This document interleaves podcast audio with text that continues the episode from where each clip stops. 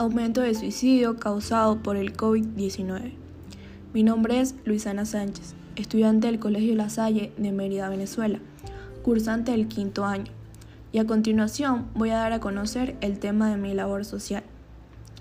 Han tomado en cuenta el gran aumento de suicidio en el último año debido a la pandemia. El coronavirus no solo ha dejado preocupaciones por sus efectos nefastos en la economía mundial, sino que también ha generado un impacto en las relaciones personales y en la salud mental de cada individuo. Entramos en contexto. El confinamiento, el aislamiento, la ansiedad, la incertidumbre y el desempleo son algunos de los principales problemas que muchos deben enfrentar.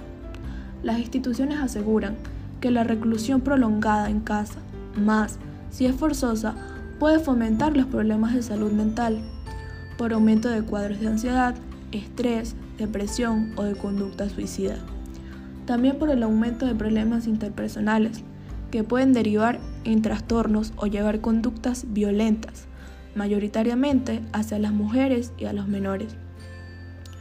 Y pueden provocarlo, aseguran, las consecuencias de la paralización de un país, de su actividad económica y laboral, en forma de quiebra económica futura de empresas y familias que pueden ser devastadoras a largo plazo para la población. El gobierno parece estar siendo asesorado solamente por expertos en inmunología y salud pública.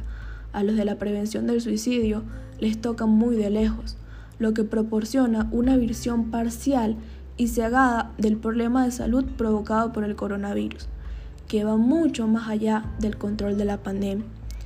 En las decisiones sobre la población no se están teniendo en cuenta otras dimensiones de salud, especialmente la salud mental.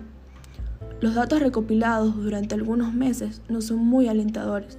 Se informó que murieron más personas a causa del suicidio, 2.153 fallecidos, que por el nuevo coronavirus, que significó la muerte de 2.087 personas.